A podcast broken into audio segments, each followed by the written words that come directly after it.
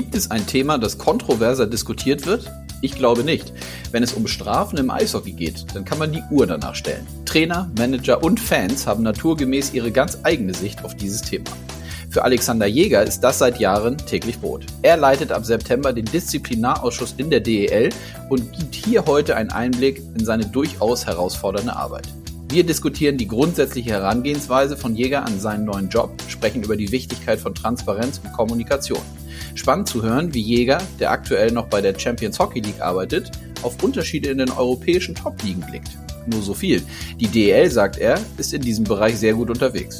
Im Blick über den Tellerrand habe ich Martin Sauter zu Gast. Sauter wurde jüngst zum Nachwuchstrainer des Jahres gewählt. Die Arbeit, die er täglich beim EHC Klostersee leistet, ist nicht hoch genug einzuschätzen. Genau deshalb hat er die Auszeichnung auch so verdient. Mit ihm geht es um ehrenamtliche Tätigkeit, die Wichtigkeit von Nachwuchsarbeit und um die Aktualität rund um die Energie- und Gasthematik. Sauter zeigt deutlich auf, dass es schon eine Katastrophe wäre, sollten die Hallen nicht normal geöffnet bleiben. Und damit rein in die aktuelle Folge, die wie immer von Sportradio Deutschland präsentiert wird.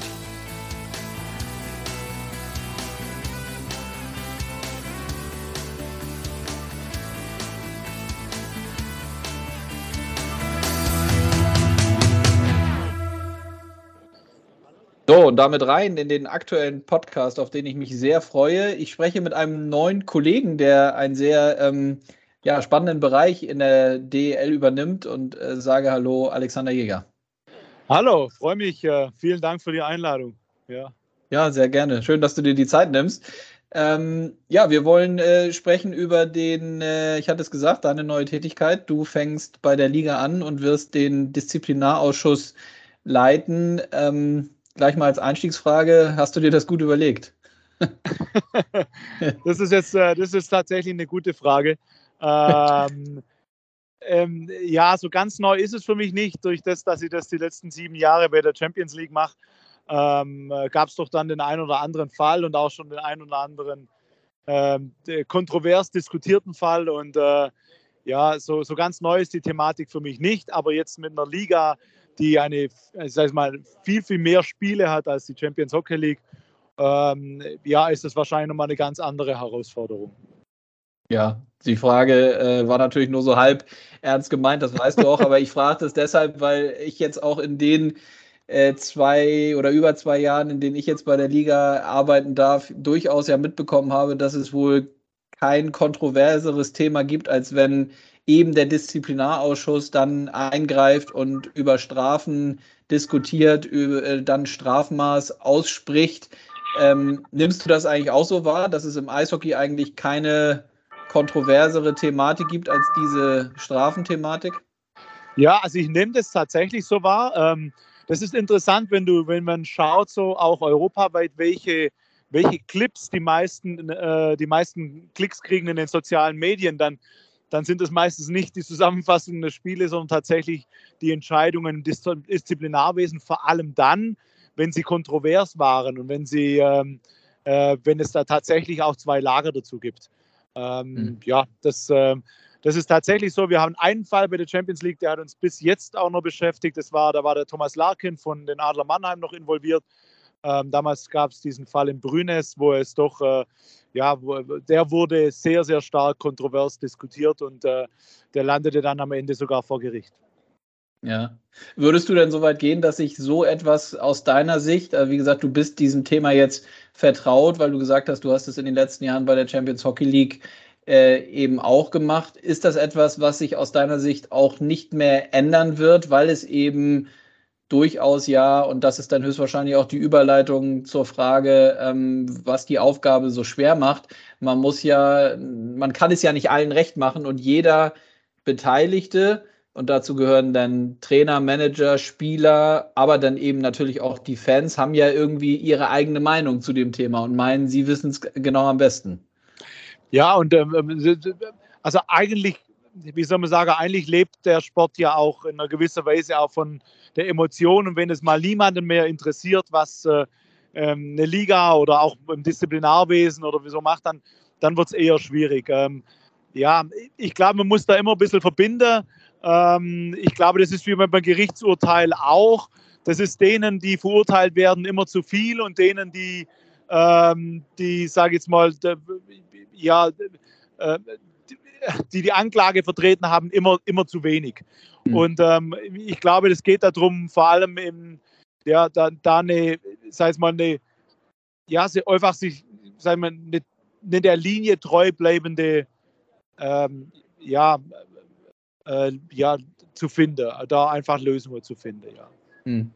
Lass uns nochmal für die, die nicht so tief drin sind in unserer Eishockey-Materie. Es ist ja so, dass so ein Disziplinarausschuss der besteht dann ja nicht nur aus dir, der dann am Ende äh, ja. äh, des Tages den Hut auf hat, sondern du hast sogenannte Beisitzer, richtig?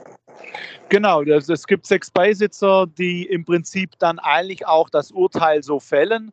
Ähm, der Vorsitzende der Disziplinarkommission hat dann den, hat die schöne Aufgabe, das noch zu bündeln und dann auch entsprechend ähm, ja, das Verfahren abzuschließen. Aber ähm, durch das, dass man sechs Beisitzer hat, die aus total unterschiedlichen Bereichen kommen im Eishockey, ähm, Spieler, äh, Trainer oder auch äh, Schiedsrichter, hat man da doch, glaube ich, einen sehr, einen sehr guten Blick dann drauf. Mhm. Einigt man sich am Ende des Tages, wenn es einen Fall gibt, wo die Meinungen dann auch intern in so einem Gremium auseinandergehen, also von bis, äh, ja. ich sag mal, der, der eine Beisitzer sagt, nee, das ist so ungefähr gar nichts aus meiner Sicht und der nächste sagt, ja, da würde ich irgendwie mehrere Spiele für geben. Ist das dann so ein klassischer Fall, wo man sich dann in der Mitte trifft und wo du auch nochmal am Ende des Tages eben als Vorsitzender äh, so eine Art Zünglein an der Waage bist oder wie muss man sich das vorstellen? Ja, also ich, äh, es ist mit Sicherheit so, am Ende muss ja jemand dann die Entscheidung final treffen und ähm, ähm, das ist sicher so, wenn die, und wenn die Meinungen so krass auseinandergehen, dann hat man eigentlich schon, hm, dann ist dann schon tatsächlich schwer, da einen richtigen, einen richtigen Konsens zu bringen. Man kann aber sagen, dass ein, aus meiner Erfahrung heraus auch mit anderen Beisitzergruppen jetzt ähm, im europäischen Eishockey, dass man sich dann schon, dass bei ganz vielen Fällen man sich dann schon sehr, sehr ähnlich ist in dem, wie man es sieht. Ähm, mhm. Noch eins dazu, ähm, ich bin so ein Freund, der, der eher so für Struktur ist, auch in solchen Themen und äh, gerne das sowas auch kategorisiert und ähm, auch die Beisitzer äh, dazu animiert, das doch in eine Kategorie einzuteilen. Da fällt es dann am Ende leichter, ähm, eine Entscheidung zu treffen, wenn dann, sag ich mal, das auch ähm, ja, in verschiedenen Kategorien ähm, eingeteilt wurde. Hm. Wie gehst du deine neue Aufgabe an, jetzt ähm, hinblickend auf deinen auf deinen Start, der ja, äh, hilf mir nochmal, du bist aktuell ja noch bei der Champions Hockey League. Wann ist dein offizieller erster äh, Tag bei der Liga? Ja, das ist so, das überschneidet sich so ein bisschen. Ähm, äh, der erste offizielle Tag bei der Liga ist der erste neunte. Mhm. Ähm, nichtsdestotrotz habe ich mich committed bei der Champions Hockey League noch die, äh, die ersten vier Spieltage der Gruppenphase ähm, äh, beizuwohnen. Das heißt, es geht dann bis, äh, ich glaube, bis 11. September sind wir da fertig. Ähm, das, ähm, das ist schon so, das ist so, ich sage mal, aus dem einen bin ich noch nicht ganz raus und im anderen noch nicht ganz drin. Was mhm. ein großer Vorteil ist, dass ich ja einen Bereich übernehme, der existiert ja schon. Da sind ja schon Strukturen da, die sind schon geschaffen. Der Lenz hat da einen super Job gemacht die letzten Jahre. Die Liga hat da wirklich ähm, sich auch weiterentwickelt und ähm, ähm man fängt ja nicht bei Null an. Nee, absolut. Lenz, äh, Lenz Funk Junior der auch äh, früher selber gut gespielt hat, war jetzt äh, zuletzt Vorsitzender. Vorher hat es Tino Boos gemacht, der auch bei uns genau. in der Liga arbeitet, auch ein ehemaliger sehr guter Eishockeyspieler. Ähm, ja. Was würdest du sagen, was ist ähm, eben dann nochmal im Hinblick auf deine, deinen Start deiner Tätigkeit, was ist so aus deiner Sicht das Wichtigste? Wie gehst du den Job an? Ja, also wir haben jetzt, äh, das, ist, das, ist, das ist gut, wir haben jetzt am Wochenende so das erste Mal treffen wir uns, vor allem auch mit den Beisitzern und ich glaube, so das übergreifende Ziel muss sein, dass man sich darauf verständigt, ähm, eine Linie zu finden, wo man das Gefühl hat, da fühlen sich alle wohl damit. Ähm, ich glaube, das ist für mich so das, das Allerwichtigste, mal zu spüren, äh, wie ticken die Beisitzer, wie, äh, äh, wie empfinden die das. Da geht es auch ganz klassisch darum, ein paar Clips anzuschauen und zu sehen, ähm, vor allem so Clips anzuschauen, die kontrovers diskutiert wurden. ja, wo, wie kommen Sie zu einer Entscheidungsfindung? Wie sehen Sie das? Wie, wie argumentiert und diskutiert? Und das auch ein bisschen so zu spüren. Ähm, mhm. das ist so wahrscheinlich das Wichtigste jetzt mal am Anfang. Ja, äh, zu den ganzen anderen Themen. Wie sieht so ein, wie sieht so ein Bescheid aus? Wie, wie ist es rechtlich? Ähm, Äh, welche, welche Dokumente werden da verwendet? Wie, wie, wie funktionieren die Verfahren tatsächlich in der Praxis? Ähm, äh, wer spricht mit dem Club? Wer, wer erhält dort die, die Nachrichten und wie kommuniziert man überhaupt? Mhm. Wie wichtig ist es für so eine Tätigkeit, für dich, aber eben auch für die Beisitzer, ähm, im Stadion regelmäßig zu sein und sich Spiele anzugucken? Ich könnte mir vorstellen, natürlich ist es gerade auch bei uns in der Sportart möglich, äh, sich die Sachen nicht nur im Fernsehen anzugucken, sondern wir klippen dann ja auch die äh, strittigen Szenen in unserem Game Center in Neuss. Äh, die kann man sich dann im Nachgang natürlich zigfach nochmal angucken. Aber wie wichtig ist es für dich und aus deiner Sicht, dass man eben auch regelmäßig in den Arenen ist und sich die Eishockeyspiele live an anschaut? Also, das ist noch, das ist noch interessant, weil das, was mir, was so im Disziplinarwesen auch immer eine Rolle spielt, ist, dass es oftmals ja eine Geschichte ist, bis es zu so einem Fall kommt. Ähm, mhm. wir, wir bestrafen zwar denjenigen, der dann, sage ich jetzt mal, oder wir, wir, wir gehen dann dagegen vor, wenn tatsächlich etwas passiert, aber meistens gibt es ja so eine, wie soll ich sagen, äh, schreibt ja jedes Spiel eine Geschichte und oftmals führt eine gewisse Geschichte zu diesem zu so einem Fall, in Anführungszeichen. Deshalb halte ich das schon für wichtig, immer auch so die Gesamtheit des Spieles zu betrachten. Auch und das muss man ja auch sagen, das ist ja auch in, in, sag ich mal, in der Rechtsprechung auch so, äh, schlussendlich ja nur genau dieser Fall behandelt wird. Ähm, aber ähm, äh, so ein Eishockeyspiel schwingt ja da immer schon auch mit. Was war vorher? Gab es da schon mal was vorher auf dem Eis zwischen den beiden Spielern?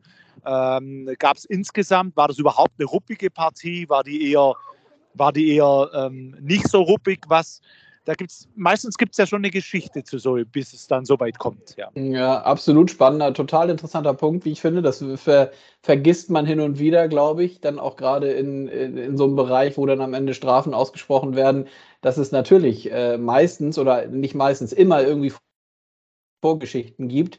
Ist es denn so, dass du so weit gehst, dass dann auch ein Strafmaß davon ein Stück weit äh, abhängig gemacht wird? Also nicht falsch verstehen, ich, natürlich gibt es gewisse, so verstehe ich dich auch, also es muss gewisse Kategorien geben, Vorgaben geben.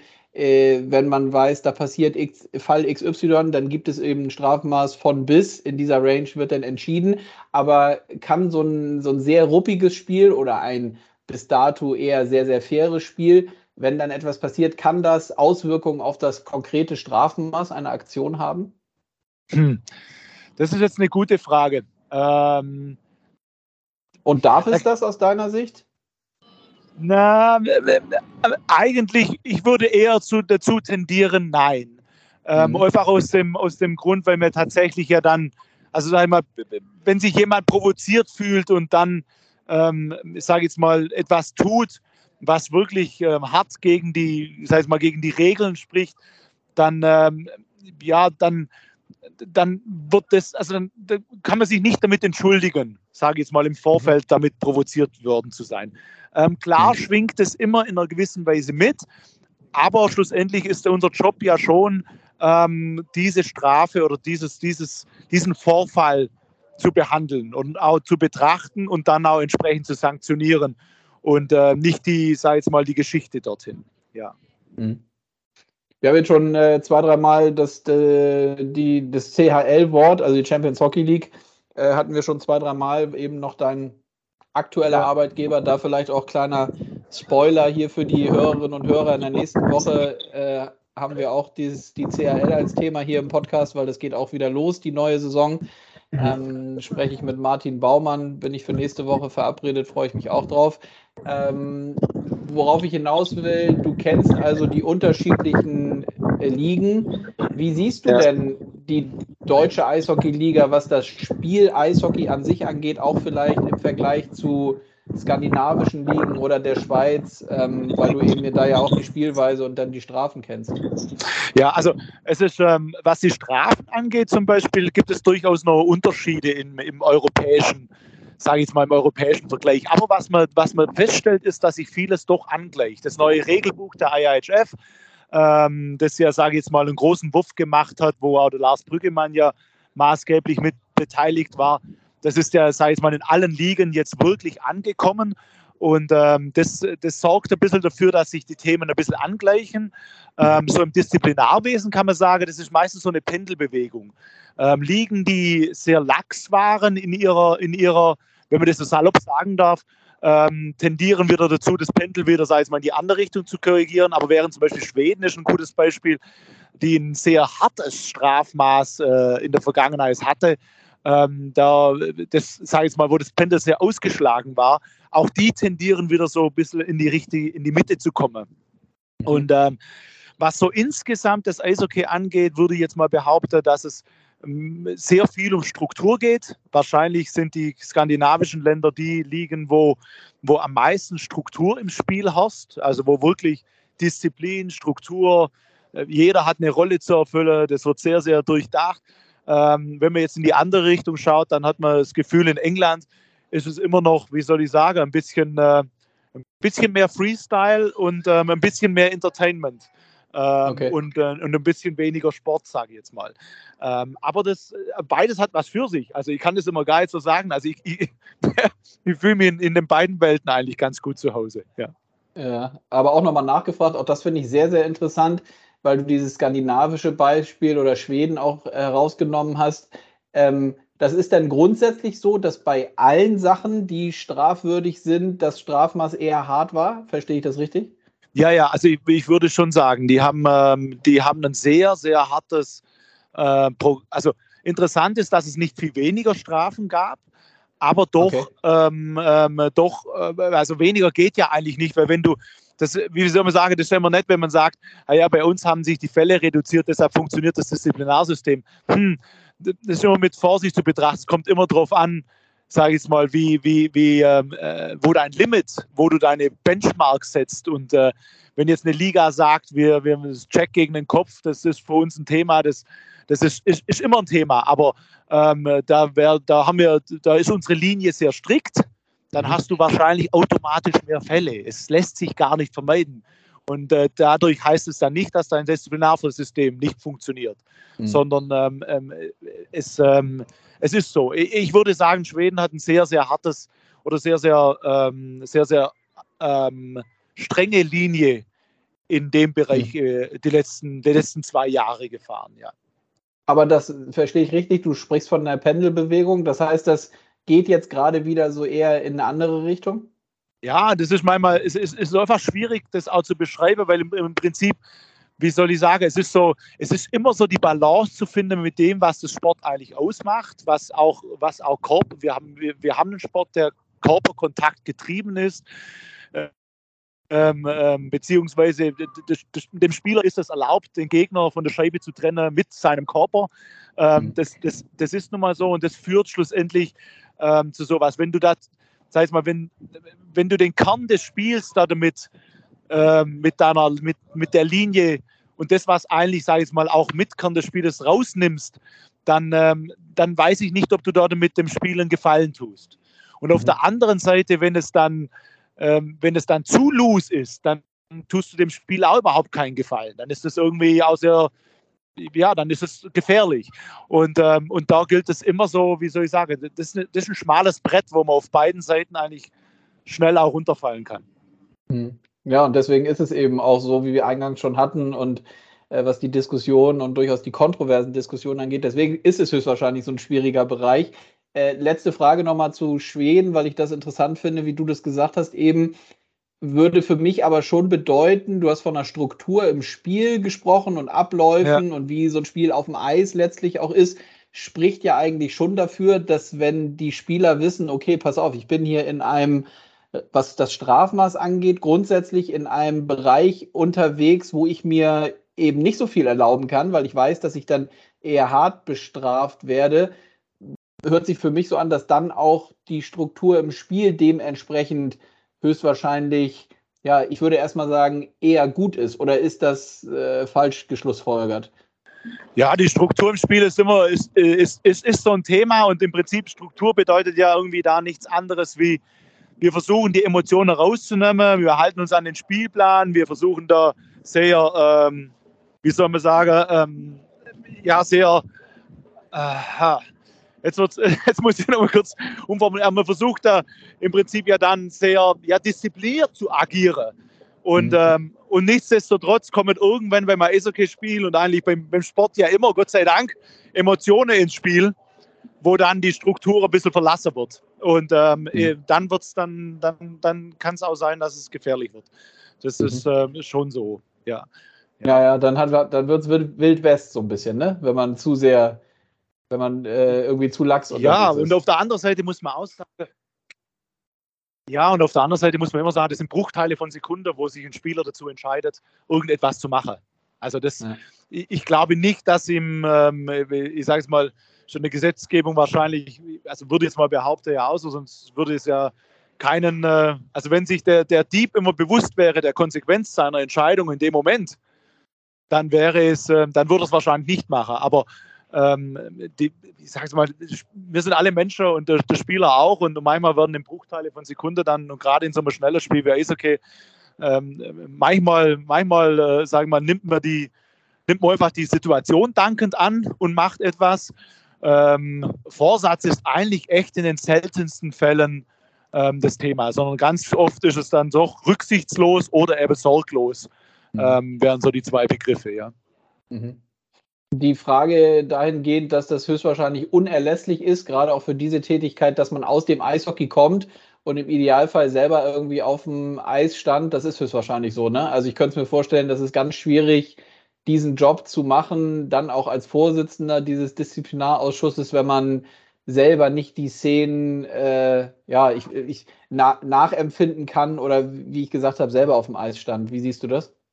Ja, es ist, ähm, da habe ich so ein bisschen zwei Herzen in meiner Brust, weil die eine Seite okay. ist ja immer so, du hast ja Eishockey gespielt und so wahrgenommen, wie du das selber wahrgenommen hast. Aber mhm. das hat ja jeder anders wahrgenommen. Und das darf ich zu viel, zu sehr noch dein Bild von Eishockey jetzt prägen. Also davon bin ich überzeugt, weil man hört ja gern die, die sag mal, wenn jemand sagt, ja, ja, früher war das immer so. Ja, oder mhm. bei uns, wo wir noch gespielt haben und ähm, damals das finde ich immer schwierig als Argument, weil das ist ja so, wie soll ich sagen, da hast du dein Bild von Eishockey, das sehr, sag ich mal, vielleicht auch sehr eingefahren ist. Während jetzt jemand, der wenig Erfahrung hat in dem Bereich, der ist ja, wie soll ich sagen, der ist wahrscheinlich viel offener. Ja, und der, der, der hat so nicht so, der hat so nicht so einen Stempel aufgedrückt. Und eigentlich äh, ist es schon, ich glaube, Eishockey ist hier hilfreich und wahrscheinlich auch sinnvoll, dass derjenige das vorher gespielt hat. Aber ich glaube, es ist auch wichtig, dass man sich nicht zu sehr von dem leiten lässt, was man selber erlebt hat oder gesehen hat, ähm, äh, um einfach auch, ja, das, das, das heißt mal, den Stempel nicht zu tief zu drücken. Ja. Mhm. Ja. Und dann ne, nimm uns noch mal ein bisschen kurz mit. Ich könnte mir vorstellen, das kenne ich ja auch aus dem ein oder anderen internen Gespräch, dass der Bereich der Kommunikation äh, für dich auch sehr, sehr wichtig ist. Also sprich, dass du entweder selber von dir aus oder auch ein Stück weit gezwungenermaßen, in Anführungszeichen, regelmäßig mit den Entscheidungsträgern der Clubs im Dialog bist. Also ich will darauf hinaus, ich glaube, es ist ja kein Geheimnis, dass durchaus viel Kommunikation rund um solche Entscheidungen und auch Strafen äh, stattfindet. Ist ja. das so, dass man die Manager und Trainer dann wirklich regelmäßig am Handy hat und denen das nochmal erklären muss? Und zugleich die Frage, wie wichtig ist dieser Bereich der Kommunikation auch ähm, gerade in diesem Bereich, weil ich könnte mir vorstellen, dass es anstrengend ist, aber dass es nicht anders geht, als mit den Personen auch immer wieder darüber zu sprechen. Ne?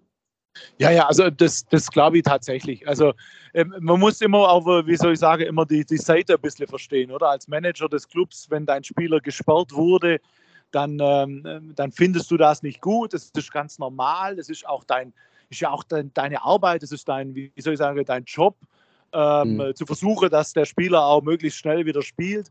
Während wenn, sag jetzt mal, ein Spieler, dein Spieler verletzt wurde durch irgendeine, irgendeine Unachtsamkeit, du das natürlich äh, ja, überhaupt nicht lustig findest. Du natürlich auch möchtest, dass derjenige, der das gemacht hat, ähm, dementsprechend bestraft wird und damit er das auch nicht mehr sag ich mal, damit er es nicht mehr tut. Und ich mhm. finde, da muss man immer ein bisschen Verständnis haben für beide Seiten. Und wir sind schlussendlich, für unsere Seite muss man auch Verständnis haben, dass wir als Liga oder dass die Liga an sich ähm, dafür auch Verantwortung trägt, dass auf der einen Seite der Spieler sozusagen äh, in einem, ich sage jetzt mal, in einem, in einem sicheren Umfeld seiner Arbeit nachgehen darf.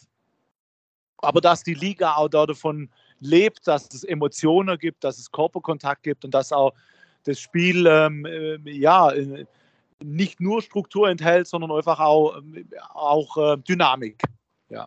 Mhm. Das, äh, das ist, glaube ich, aber um auf die Frage zurückzukommen, äh, selbstverständlich, man muss da, man muss da äh, sehr viel, ähm, sehr viel kommunizieren. Auch wenn das Ergebnis der Kommunikation, also man, man kann ja miteinander man kann sich ja einig sein, dass man sich nicht einig ist. Auch, ähm, mhm. auch so kann mal ein Gespräch enden.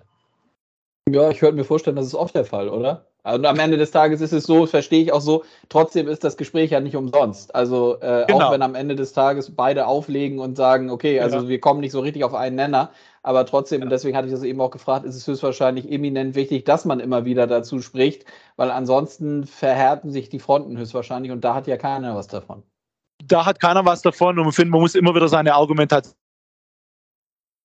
einfach auch darlegen und, ähm, und darauf hoffen und ja, darauf auch setzen, dass das beim anderen immer auch wieder, ich meine, wie oft kennen wir das bei uns selber, oder? Dass wir irgendwas hören und dann sind wir zuerst mal ablehnend oder wie auch immer und dann denken wir drüber nach und am nächsten Tag denkst du, hm, so schlecht war das gar nicht argumentiert, ähm, äh, da ist vielleicht doch was dran. Also die, die, Chance muss man sich schon irgendwie geben und ähm, ich glaube, da tut sich jeder gut daran. Und, und dass wir nicht fehlerlos sind, das kommt ja noch dazu. Also weder Spieler, noch Trainer, noch Clubs, noch Liga, ähm, äh, ich. keiner, äh, keiner ist ja fehlerlos. Ja. ja. Na, absolut, das ist so. Und das ist ein guter Schlusspunkt. Letzte Woche habe ich, du hast Lars Brüggemann angesprochen, letzte Woche haben wir über unsere Schiedsrichter gesprochen und da hat Lars auch gesagt, äh, also perfekt geht eben nicht. Ähm, ich, das sagt sich dann vielleicht so einfach, aber am Ende des Tages ist es genauso. Und das gilt nicht für die Schiedsrichter alleine, das gilt für Trainer und Spieler, Manager, für alle am Ende des Tages. Und höchstwahrscheinlich trifft das auch auf, äh, auf den Bereich des, des, des, des Disziplinarwesens äh, zu. So ja. perfekt geht höchstwahrscheinlich nicht, ist zumindest schwierig, ne? Ja, also ich sage ja, aber das liegt in der Natur der Sache, dass du im ja. Prinzip ja, du sagst mal, du der, der Job ist ja irgendwie, dass du jemanden bestrafst für irgendein Vergehen. Das, das liegt in der Natur der Sache, dass da nicht jeder glücklich drüber sein kann. Mhm. Ja. Letzte das, Frage, letzte Frage von meiner Seite. Wie wichtig ist beim Thema äh, Kommunikation anderweitig gedacht, also in Richtung der Fans, wie wichtig ist für dich die Transparenz, also dass man, was wir durchaus ja auch als Liga versuchen, dass man eben immer wieder die strittigen Szenen auch eben in Bild und Ton aufarbeitet und dann anhand dieser Szenen nochmal erklärt, warum das Strafmaß so oder so ausgefallen ist. Wie stehst du dazu? Ja, also das ist, das ist, jetzt muss sie wieder so, so ein bisschen europäisch daherkommen, in Anführungszeichen. äh, wenn man jetzt zum Beispiel die Schweizer Liga anschaut, das ist schon noch interessant, wie die es, oder auch die österreichische Liga, wie, ähm, wie transparent die über das äh, sage ich mal, da findet man jetzt, wenn man jetzt interessiert daran wäre, dann findet man in diesen Ligen und auch in der DEL ja auch die Clips aus der letzten Saison, kann sich das nochmal anschauen und sieht sehr transparent, warum wurde die Entscheidung wie getroffen und, ähm, äh, und was waren die Hintergründe und was gibt es alles äh, für Themen da drin. Und ich glaube, also so die Erfahrung oder mit allen, denen ich spreche, auf, auf, äh, die in diesem Bereich arbeiten, die haben eigentlich immer gute Erfahrungen gemacht, wenn das transparent ist, auch wenn das, das die, auch wenn das die Diskussion nicht mildert, sondern zum Teil mhm. auch immer äh, sogar noch befeuert. Aber, aber, ich, aber im, im Grunde gibt es ja nichts zu verstecken. Also ja. Deshalb ähm, äh, wäre, bin ich da eher offen. Auf der anderen Seite finde ich, die DL macht das eigentlich schon echt toll, so wie sie das macht. Und ähm, ja, ähm, da ist es eigentlich, wie soll ich sagen, da habe ich schon das Gefühl, dass der Fan sich gut informiert fühlt. Ja, das stimmt. Wir versuchen das zumindest. Also auch da würde ich sagen, sind wir nicht perfekt. Aber das ist in der Tat so ein Fall, so ein klassischer Fall. Wenn wir es nicht machen, wird uns mangelnde Transparenz vorgeworfen. Wenn wir es machen, einen Clip dann zeigen und dann das Strafmaß kommunizieren, dann hast du natürlich trotzdem welche, die sagen, äh, für die Szene, das kann doch nicht sein, dass es so und so viele äh, Spiele gibt. Aber also das ist eben, das hatten wir auch, den Fakt wirst du höchstwahrscheinlich, das wirst du nie ändern können, das wirst du immer irgendwie haben. Aber ja, da muss man sich wenigstens nicht vorwerfen lassen, in Anführungszeichen, dass man nicht transparent damit umgegangen ist. Genau, ja. Also das denke ich auch. Und ich finde, da hat die DL schon wirklich einen, einen hohen Standard, auch, auch in, im internationalen Vergleich. Ähm, und ähm, und, und da, da, da, denke ich schon, das ist der, das ist der richtige Weg. Und ähm, ja, und, und, und sage ja, da gibt es ja immer verschiedene Meinungen dazu. Das, ist, das liegt einfach an der Natur der Sache. Ja. Das ist so. Alex, ich danke dir für deine Zeit. Das hat ähm, Spaß gemacht, mit dir dazu zu sprechen. Ich wünsche dir dann äh, gute, gute, erfolgreiche letzte CHL-Tage. Wie gesagt, das äh, haben wir auch als Thema nächste Woche. Äh, die Saison geht bald los und dann natürlich, ähm, ja, freue ich mich dann, wenn du Kollege so richtig bist und äh, wir dann regelmäßig zu diesen schwierigen Themen höchstwahrscheinlich auch sprechen ähm, ja, und dann regelmäßig dazu im Austausch sind. Also danke dir. Super. Ja, vielen Dank, freue mich auch, wünsche äh, ja, eine gute Zeit und äh, ja, ähm, alles Gute. Bis bald. Ciao, ciao. Ciao, ciao. Eiskalt auf den Punkt. Der Blick über den Tellerrand. So, dann äh, machen wir weiter im Text sozusagen. Diese Rubrik heißt der Blick über den Tellerrand, den wir regelmäßig äh, wagen wollen. Und das tun wir jetzt auch. Ich freue mich auf das Gespräch mit dem Nachwuchstrainer des Jahres und sage Hallo, Martin Sauter. Hallo, grüßt euch. Danke fürs Zuhören. Ja, schön, dass du dir die Zeit nimmst. Du bist gerade, damit können wir einsteigen. Ähm, ich erwische dich im Urlaub, ne? Ja, mehr oder weniger. Ja, ich bin im Urlaub in Österreich, äh, begleite meinen Sohn auf einem Hockeycamp, schaue mir an, was andere Trainer so machen. Das ist auch mal angenehm, dass man nicht selber arbeitet und äh, ist auf jeden Fall interessant, immer wieder neue Sachen zu sehen, was man vielleicht selber dann im Verein einbauen kann. Ja, sehr gut. Da wollen wir natürlich unter anderem äh, drüber sprechen, über deine Tätigkeit beim EHC Klostersee, so heißt der äh, Verein, wo du tätig bist. Aber lass uns einsteigen. Ich hatte es gesagt, Nachwuchstrainer des Jahres, den wir jedes Jahr küren. Das war jetzt jüngst beim DL Future Camp in Ingolstadt der Fall. Ähm, ja, nimm uns mal mit, was, äh, äh wie hast du davon erfahren und ähm, wie sehr freut dich diese Auszeichnung? ich bin angerufen worden. Das war, ich hätte gedacht, erstmal, das ist ein Witz, ja, weil äh, ich bin ja nicht so ein klassischer Trainer, weil ich mache das ehrenamtlich schon seit vielen, vielen Jahren. Das heißt aber nicht, dass ich wenig Zeit aufwende. Also ich kümmere mich um den äh, sportlichen Bereich komplett vom ERC Klostersee, äh, dass halt äh, wir Trainer vom Vorstand bezahlt bekommen. Also wir haben zwei hauptamtliche Trainer, aber ich kümmere mich auch zusätzlich um die U15, um die U11 und auch um viel um das, äh, die technische Ausbildung bei den Spielern und schaue halt einfach, dass wir wirklich unten eine gesunde Breite haben. Also das Sterneprogramm, das habe ich bei uns zum Beispiel eingeführt, weil ich denke, dass da das Allermeiste sehr, sehr sinnvoll ist und auch einen guten Leitfaden bietet, äh, auch für Vereine. Also wir haben in der Bayernliga gespielt, nur zur Erklärung, wir mussten das gar nicht machen, ja. Aber ich habe das einfach durchgelesen und gesagt, das ist echt eine gute Sache. Und dann habe ich den DEB angerufen ähm, ob sie uns da mal zertifizieren können. Und das ist sozusagen die Basis für uns, dass wir da wirklich eine Breite aufbauen und einfach unsere Nachwuchsarbeit insgesamt verbessern. Und auch eine gute Argumentation äh, am Vorstand oder an die Geldgeber, hey, ich brauche einen Nachwuchstrainer, das ist da drin, sonst kriege ich unseren Sternchen nicht. Und äh, es hat gut funktioniert. Ja. Aber zurückzukommen, jetzt bin ich ein bisschen abgeschweift auf diesen Trainer des Jahres. Ja, da war ich dann erstmal geschockt, aber dann schließt sich der Kreis wieder. Das hat viel genau mit dem zu tun. Ja. Also sie haben halt unseren Verein beobachtet und gesehen halt, dass wir da wirklich tolle Arbeit machen, nicht nur ich, sondern äh, der ganze Verein und wollten einfach da mal eine Auszeichnung oder ein Zeichen setzen, so habe ich zumindest verstanden, an einen Verein, der wirklich die Basis schafft, damit wir oben in der Spitze dann irgendwie, es dauert ja zehn Jahre, bis die dann irgendwann mal oben ankommen, dass wir uns da verbessern in Deutschland, ja. Und von ja. daher ähm, nehme ich das dann auch sehr, sehr gerne an. Ja, so, so soll das. Ja. So soll das sein, es sei dir gegönnt. Dann ähm, lass uns den Zuhörerinnen und Zuhörern nochmal sagen, Klostersee, ihr seid im Süden der Republik, äh, nicht weit von München-Rosenheim seid ihr beheimatet. Ist richtig, genau. ne? Genau, ja. Also wir liegen südöstlich von München ein bisschen nördlich von Rosenheim. Uns, wir sind eigentlich, im Süden kennt uns eigentlich jeder, sehr traditioneller Verein, der schon immer für Nachwuchsarbeit, aber auch für gute erste Mannschaft steht. Also wir haben auch schon in der zweiten Bundesliga gespielt mit der ersten, sind jetzt wieder in die Oberliga, im DEB-Bereich aufgestiegen, waren aber nach diesem freiwilligen Abstieg, weil es halt vom Geld nicht mehr genügt hat, ähm, eigentlich immer Oberliga-Verein. Ja. Und das ist, äh, fand ich schon eine tolle Leistung für so einen kleinen Verein. Und wir hatten eigentlich auch schon immer einen guten Nachwuchs. Ja. Und äh, ja, damit kann ich vielleicht auch noch mal ein bisschen Werbung in Deutschland machen, dass man unseren Verein auch kennt. Kann ich da auch ein paar Anekdoten erzählen, aber das kann man andermal machen. Ja, sehr gerne. Du selber hast auch, ähm, hatten wir eben auch schon kurz bevor die Lampe hier geleuchtet hat und wir auf Aufnahme äh, gegangen sind, du selber hast auch in der Oberliga selber gespielt, richtig? Genau, ja. Also ich habe, äh, oh, langes her, äh, mit 18, 19 begonnen. Äh, das war damals die Hackab Schorliga. Nee, es war die zweite Bundesliga damals noch, ja. Ähm, und dann war es die Hackab Schorliga. Das war sozusagen eine Art erste Liga Süd unter der DEL angesiedelt.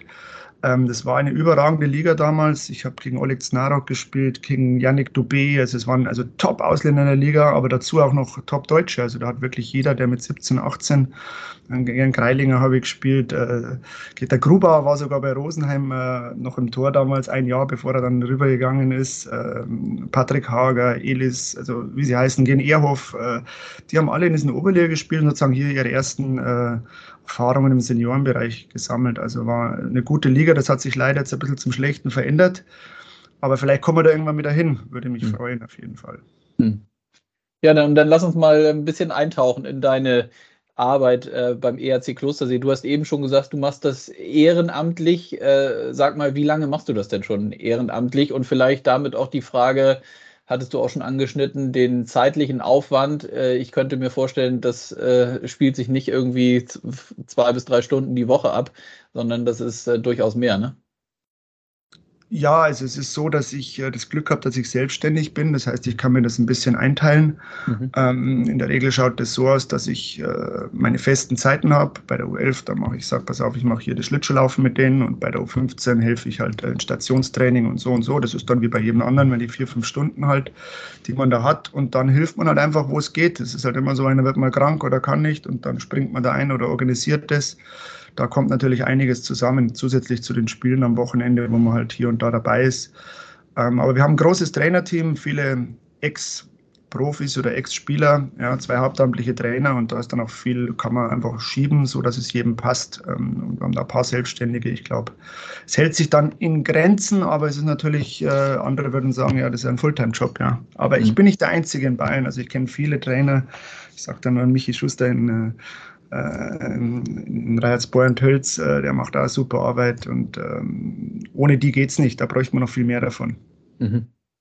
Äh, lass uns mal, das Thema Nachwuchs ist ja so vielfältig und breit, aber vor allem ist es extrem wichtig und unerlässlich auch für unseren Sport natürlich, dass die Jungs und Mädels hoffentlich in, in Scharen oder in, in großer Anzahl nachkommen. Du hattest mir eben schon gesagt, ähm, weil man hört natürlich immer das ein oder andere und immer unterschiedliche Seiten in dem Kontext, wie es um den Nachwuchs oder gerade auch die ganz Jungen bestellt ist. Äh, du würdest nicht in den Chor einstimmen, die sagen, dass das in den letzten Jahren äh, abgenommen hat, sondern im Gegenteil, ne? Nee, ganz im, ja, äh, das Problem ist, ich muss jetzt Corona ausnehmen, ja. Mhm. Also wenn ich jetzt äh, vor diesem Corona, das ist jetzt auch schon zwei Jahre, die uns da genommen oder die viel Schaden angerichtet haben.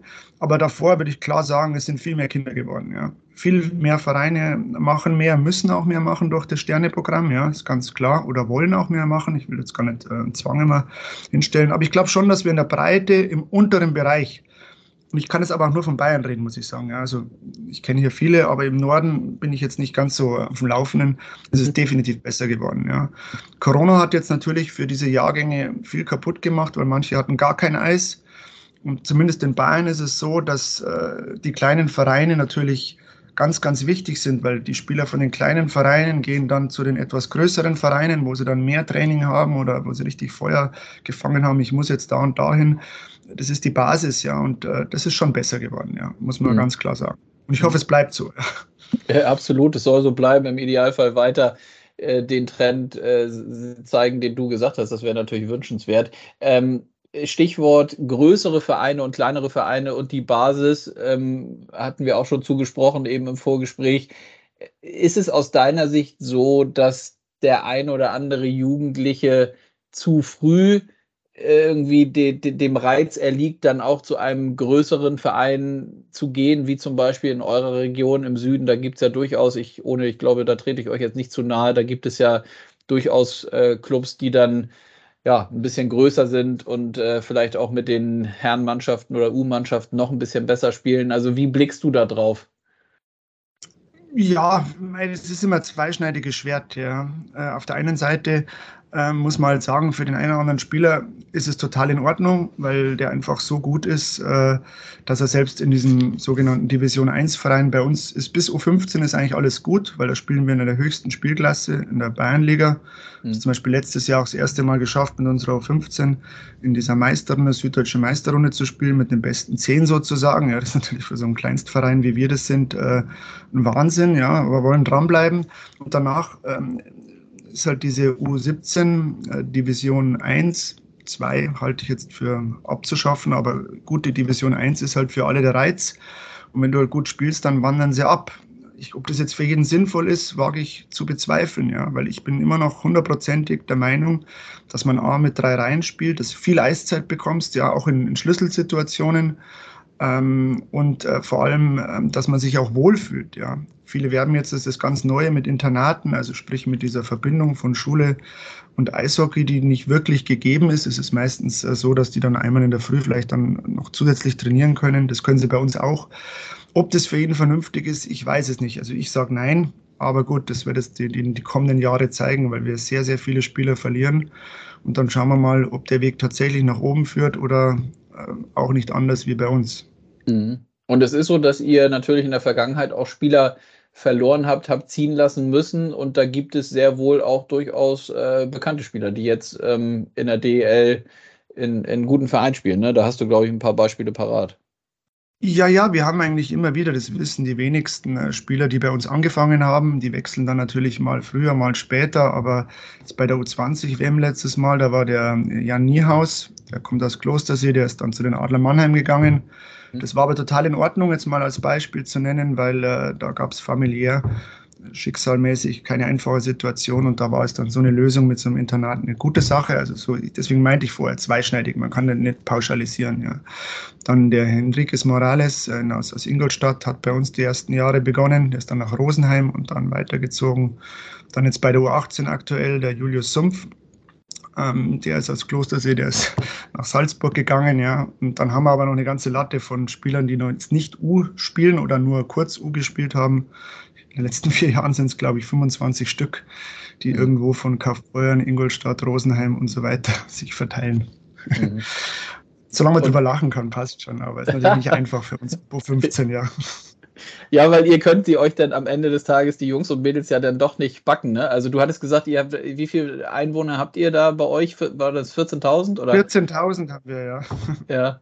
Und trotzdem sagst du, sind immer wieder genügend dabei, die Lust haben, in die Halle zu kommen, um, um Schlittschuh zu laufen. Gibt es spezielle, auch jetzt gerade nochmal ähm, nach Corona, das hast du angesprochen, äh, gibt es spezielle Rekrutierungen, in Anführungszeichen Rekrutierung hört sich manchmal dann auch ein bisschen komisch an, aber ist gar nicht komisch gemeint. Also wie geht ihr den Weg in der, in der Ansprache für die Jugendlichen, dass ihr sie für das Thema Eishockey begeistern könnt?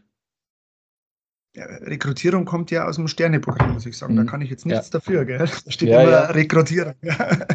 nee, oder anwerben ist ja noch schlimmer, ja. Ähm, nee, ähm, einfach begeistern ist wahrscheinlich das beste Wort.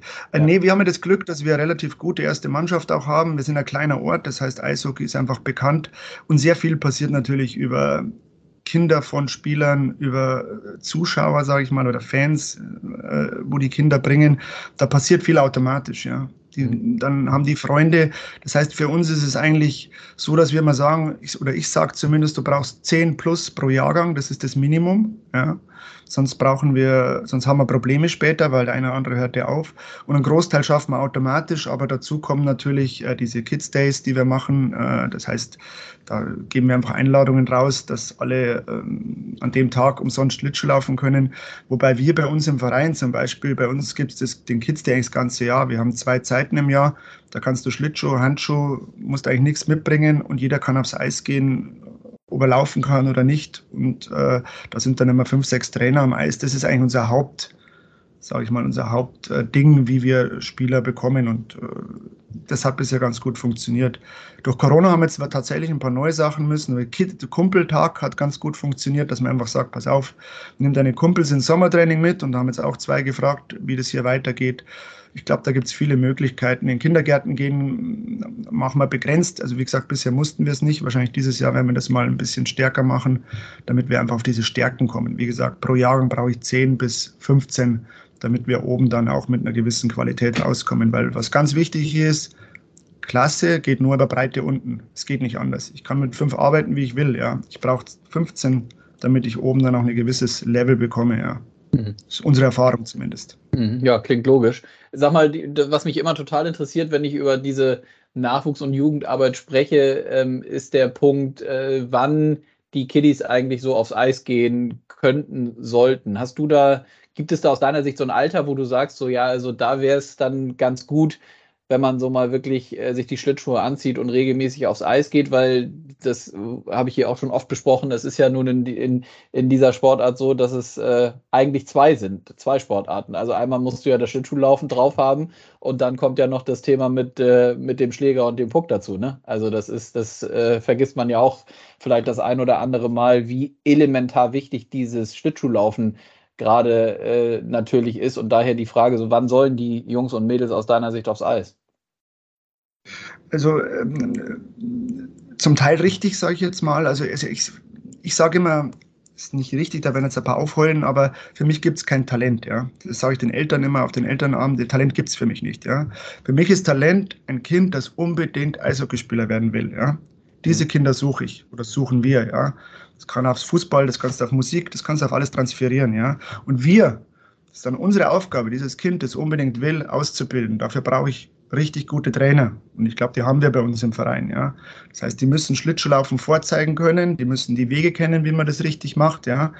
Und dann kriegt man das hin, dann ist das Alter auch gar nicht mehr so entscheidend. Ja. Ob der dann mit drei begonnen hat und äh, zwar will, aber keiner zeigt es ihm richtig, das ist dann immer schwierig. Ja. Aber wenn ich einen guten Trainer habe und fange halt mit sieben an oder acht, mhm. dann kriege ich das auch noch hin. Ja. Wichtig ist nur, was ich gesagt habe, der muss unbedingt wollen. Das heißt, regelmäßig ins Training kommen, in den öffentlichen Lauf vielleicht selber gehen.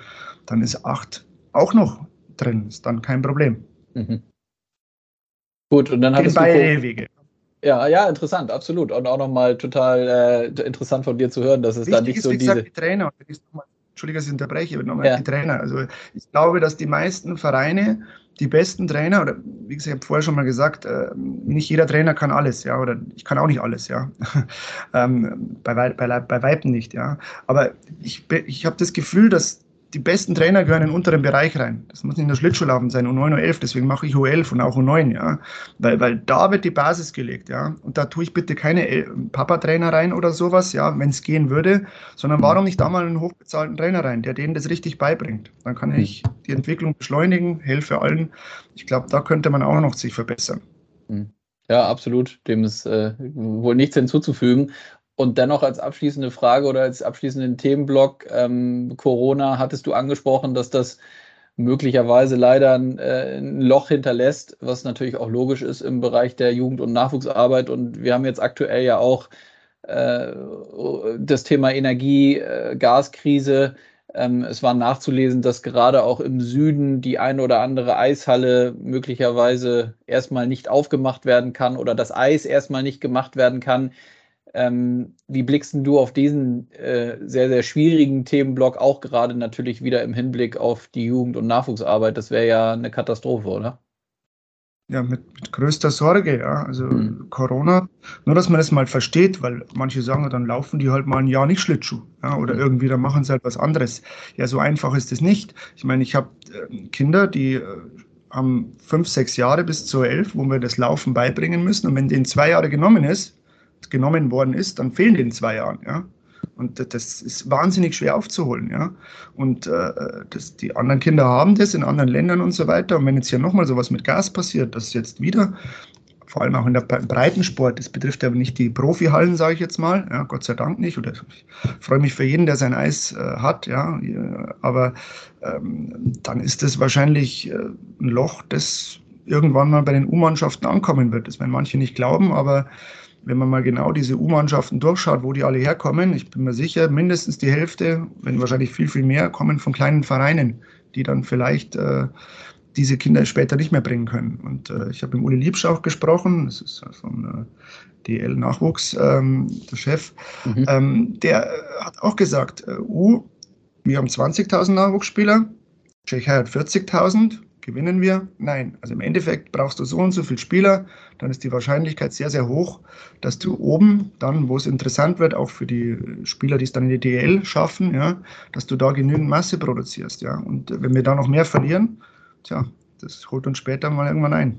Hm. Ja, deswegen sage ich, es wäre in der Tat dann eine Katastrophe und wir wollen jetzt nicht zu politisch werden. Das ist hier sicherlich nicht Sinn und Zweck dieses Gesprächs und des Podcasts, aber man kann schon auch mal sagen, ähm, weil wir das durchaus auch gerade jetzt für unsere Profimannschaft und, und die Paddy DL über unseren Geschäftsführer gerade am letzten Wochenende im Deutschlandfunk, weil wir dazu auch gefragt wurden, gesagt haben, es ist ja nun nicht so, dass die Eishallen ein ungemein großen Anteil an, an äh, Gas verbrauchen, sondern da geht es ja in erster Linie auch um Energie, um Strom. Und auch das ist, glaube ich, jetzt nicht ähm, jeder, der ein bisschen drüber nachdenkt, wie viele Eishallen es gibt. Also natürlich gibt es welche, aber ich will darauf hinaus, dass es jetzt vielleicht ähm, auch noch andere Bereiche gibt, äh, wo man gucken kann, dass man äh, einspart, wobei wir alle einsparen wollen und müssen, das ist auch klar. Ähm, aber einfach äh, erstmal alles zu probieren und nicht die Eishallen zuzuschließen. Ne? Ja, wir müssen natürlich auch an die Entwicklung von unseren Kindern denken. Ich rede jetzt in diesem Fall jetzt weniger vom Leistungssport, sondern überhaupt vom Sporttreiben, ja. Mhm. Und äh, wenn wir immer mehr Einschränkungen machen, Skifahren geht nicht mehr wegen dem und das können wir nicht machen, weil könnte ja beim Skifahren auch sagen, was kostet das Energie da mit diesen Kanonen? Nein, wir müssen, wir sind ja ein reiches Land, auch ein bisschen uns hier nicht selber alles kaputt machen, was wir über Jahre aufgebaut haben. Und weil du es gesagt hast, kann ich ja nochmal einen Appell machen an die Politiker.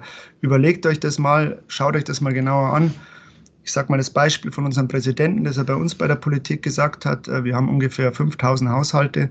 Das heißt, äh, ungefähr 2000 Kühlschränke sind wahrscheinlich älter als zehn Jahre.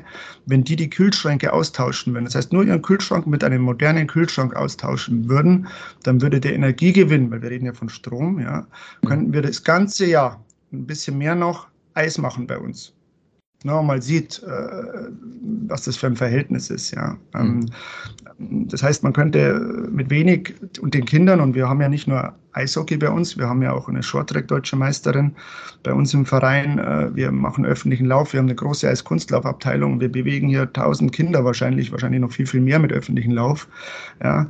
Äh, und da sollte man nicht sparen dran beileibe nicht. Da muss man eher investieren, sage ich mal. Und unser Problem sind auch Eishallen. Eigentlich brauchen wir mehr Eishallen, ja. Aber ich glaube, äh, momentan sind wir schon froh, wenn wir die betreiben dürfen in dieser Situation, die wir jetzt haben, äh, die wir haben. Ja.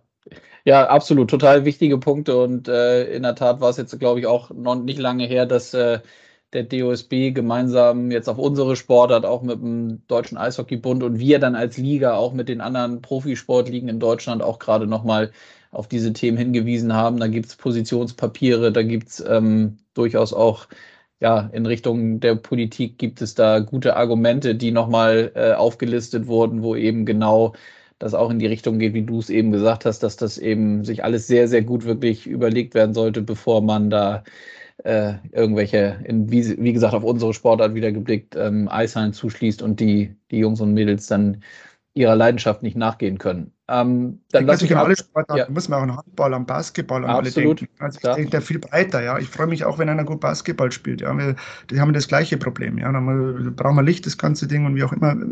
Lasst den Sport nicht verkümmern hier in Deutschland. Die Ergebnisse, wenn man die Sportarten in der Breite betrachtet, Leichtathletik und so, es ist überall nicht gut. Wir müssen einfach mehr tun. Wir im Eishockey tun mehr, die anderen sollen auch mehr tun, aber bitte gebt uns die Voraussetzungen. Von uns Ehrenämtlern. Ich mache das alles gerne umsonst, ja, aber macht uns bitte nicht äh, die Arbeit kaputt, sage ich jetzt mal. Ja. Und ich bin positiv, äh, dass, äh, dass wir da, äh, bei uns ist es zumindest so, dass man mit Argumenten da auch durchdringt. Ja, sehr gut. So soll es sein. Abschließende Frage jetzt mit dem mit der Auszeichnung als Nachwuchstrainer des Jahres. Ähm, gibt es einen zeitlichen Horizont, wie lange du das beim ERC Klostersee noch machen möchtest?